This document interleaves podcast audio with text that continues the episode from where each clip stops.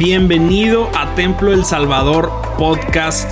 En este lugar vas a poder encontrar cada uno de los mensajes que nuestros pastores Isaí Montoya y Abiud Montoya nos comparten domingo tras domingo.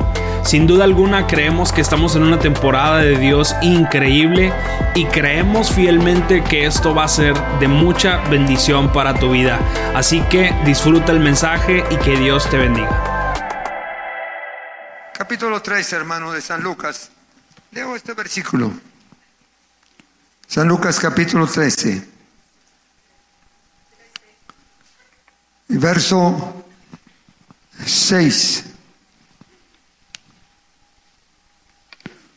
Una invitación que nos hace el Señor a ser fructíferos y prosperar.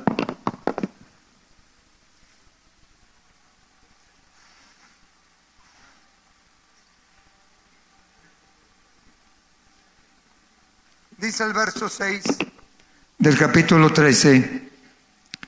Y dijo también esta parábola. Tenía un hombre una higuera plantada en la viña y vino a buscar fruto en ella y no lo halló. Y dijo al viñador, he aquí, tres años hace que vengo a buscar fruto en esta higuera y no lo hallo. Por lo tanto, córtala ¿para qué no utiliza también la tierra? Él entonces respondió y le dijo, Señor, déjala todavía este año hasta que yo cabe alrededor de ella y la abone. Y si diera fruto bien y si no, está en tus manos. Córtala. Amén. La oportunidad es que Dios nos da. Esta parábola, tal y como está así escrita, es una parábola que nos enseña hermanos, que nosotros somos los árboles plantados en la viña del Señor. Usted y yo estamos plantados en la viña, en el terreno de Dios. Y somos en cierta forma, hermanos, una, una vid o un árbol que debe de dar fruto. Porque todos sabemos, hermanos, que que cuando usted siembra un árbol, pues ¿qué, qué es lo que espera? ¿Eh? Pues que, que prenda, en primer lugar, que no se seque. Y en segundo lugar, si es fruto fructífero, pues que dé fruto. Y si no da fruto, pues está estorbando. Dice, este árbol se secó. Pues sí, se secó. ¿Y a usted no le gusta que se seque? Pues claro que no le gusta que se seque. El Señor, hermanos, nos simboliza a nosotros como un, árbol, una planta, donde Dios, hermanos, nos planta en este mundo, como una higuera que nos planta en este mundo. Y Él espera que demos fruto para su honra y para su gloria. Somos, somos hermanos, plantas escogidas de parte de Dios. Y Dios nos plantó a cada quien en su lugar donde está, en su colonia, su trabajo. ¿Y qué es lo que va a esperar Dios de cada uno de ustedes? Pues que dé fruto. ¿Y qué simboliza dar fruto? Dar fruto quiere decir que usted proyecte lo que usted es. Dar fruto quiere decir que usted proyecte el carácter de Cristo en su vida. Dar fruto quiere decir que usted se identifique como un verdadero seguidor de Jesucristo. Dar fruto quiere decir que usted sea lo que debe de ser. Un buen árbol plantado junto a corrientes de agua que da qué? Su fruto en su tiempo y su hoja no cae. ¿Y qué más dice? Y todo lo que hace, amén todo lo que hace prosperará.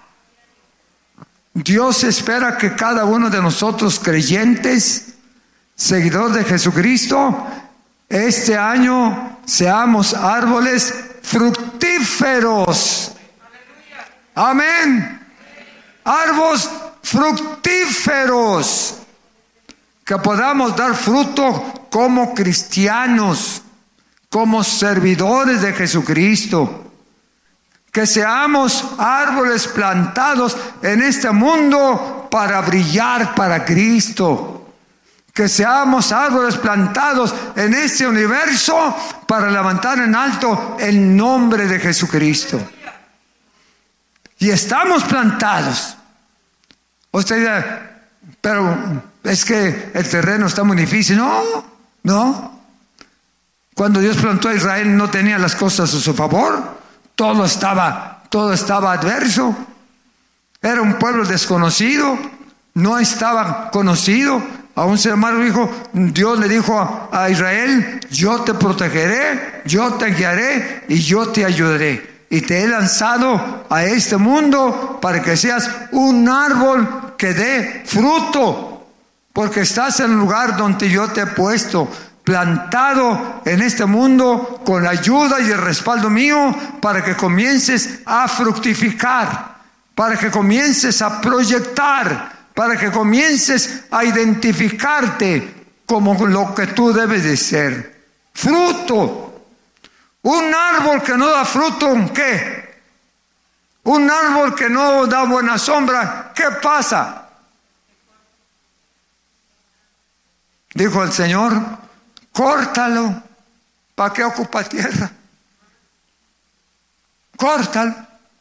Yo no quiero decir que el Señor vaya a cortar tantos árboles, pero va a trabajar un poquito este año en algunas vidas que no más no han dado fruto. Dijo el Señor, dijo el, hortelano, el, que se encarga de cuidar los árboles, Dice, Señor, déjale este año una intercesión. Déjale este año. Déjame hacerle la lucha. ¿Eh? La voy a abonar, le voy a, poner más agua, la voy a fertilizar, inclusive la voy a podar. Aunque quede el puro tronquito, la voy a podar a ver si da fruto. Le voy a echar más agua. Le voy a echar todo lo que se pueda. Déjamela este año. Y si para el próximo año no lleva fruto, ¿qué dice? Córtala. Porque hermanos, un árbol que no fructifica, una vida que no da color, una vida que no enaltece el nombre del Señor, no puede ser, hermanos, seguidor de Jesucristo. ¿Por qué? Porque no está haciendo lo que Dios nos ordenó. El capítulo 15 del libro de, San Juan habla acerca de, de la vid verdadera. La vid verdadera. Yo soy la vid verdadera y vosotros sois los pámpanos. Y luego en uno de los versículos dice, yo los he puesto para que vayáis y llevéis fruto y lo llevéis en abundancia y permanezca y permanezca.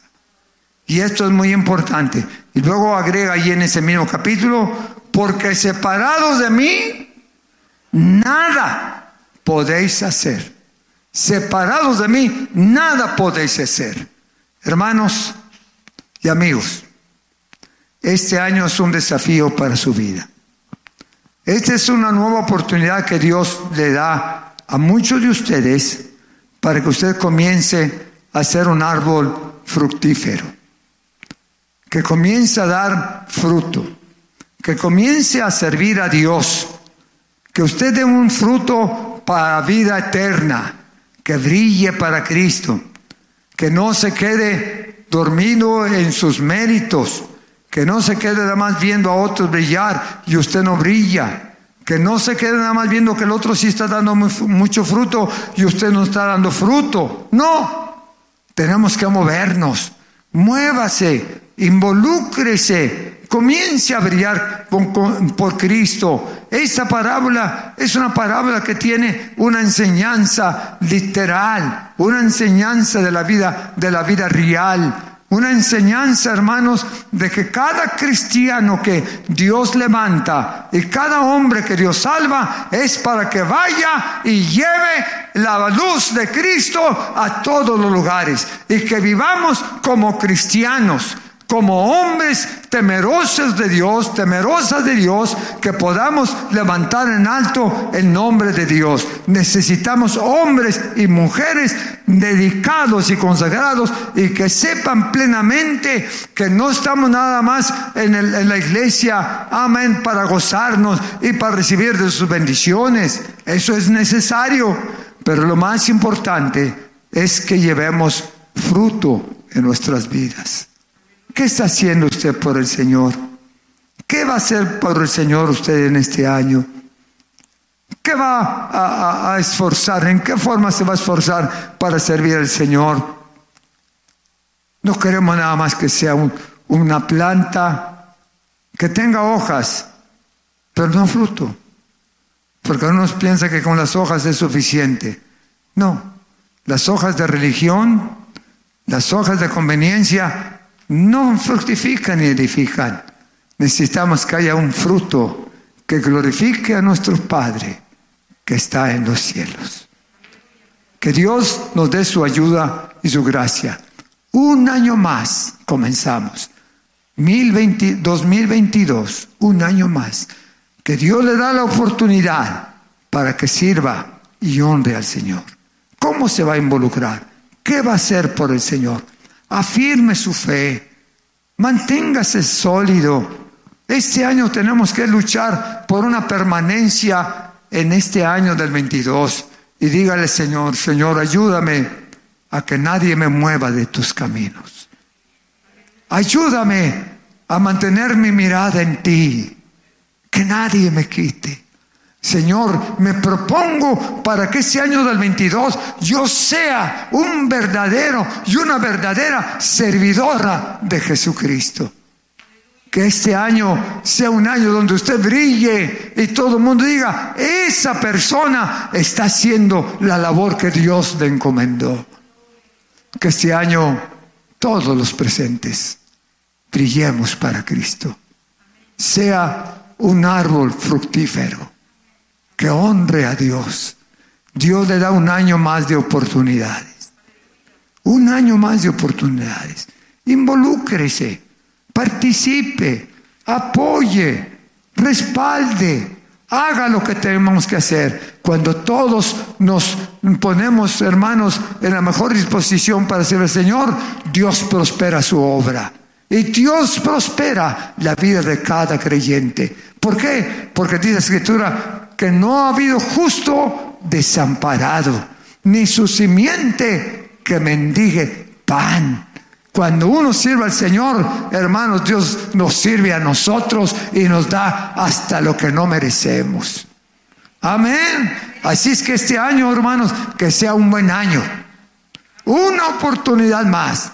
365 días para que usted sea un buen cristiano un buen creyente, un buen seguidor de Jesucristo. Y ya sabe que Dios le da un año más de oportunidades. ¿Llegará el otro año? Todo depende cómo, cómo, cómo se involucre.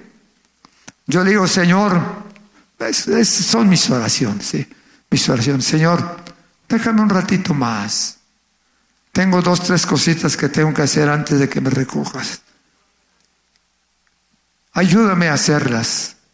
Dame fuerzas, dame energía, dame tu gracia. Yo sé que ya, ya mis años van avanzando, pero yo digo, Señor, espérame, espérame que termine esto. Y lo comprometo. Espérame, Señor, no ha acabado este asuntito. Y luego espérame, me falta esto otro, te no acabo. Tengo que levantarte en alto. Tengo que proyectar tu nombre. No ha acabado. Entonces, bueno, te voy a dar otra chancita. Y ahí me voy de año en año. Ahí me voy de año en año.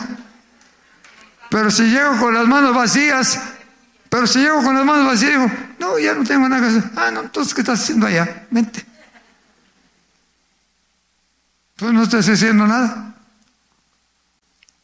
Cuando usted tiene planes para el Señor, Dios le da un poquito más. ¿Eh? Este sí está haciendo, le va a dar un poquito más de vida. Este no, este no está haciendo nada. Ni el, lugar que ocupa. Además, dejar el hogar a los que vienen. Vente. Un año más. Entrégueselo al Señor. Y que Dios le bendiga. Comprométase con Dios y yo le aseguro que el Señor le va alargando. De año, de año en año, de año en año. Vaya pensando que va a ser en este año. Mira, Señor, este año te voy a hacer aquí. Este año voy a hacer esto. Así es que eh, tienes que darme fuerza, me tienes que dar vida, porque tengo que terminar esto. Espérame, mira, voy a hacer, voy a hacer eso. Y verás cómo si te va. ¿Eh? Te va a dar otro poquito, ¿cómo ven? Muy bien. Y servimos al Señor. Que nos ayude, hermanos. Póngase de pie.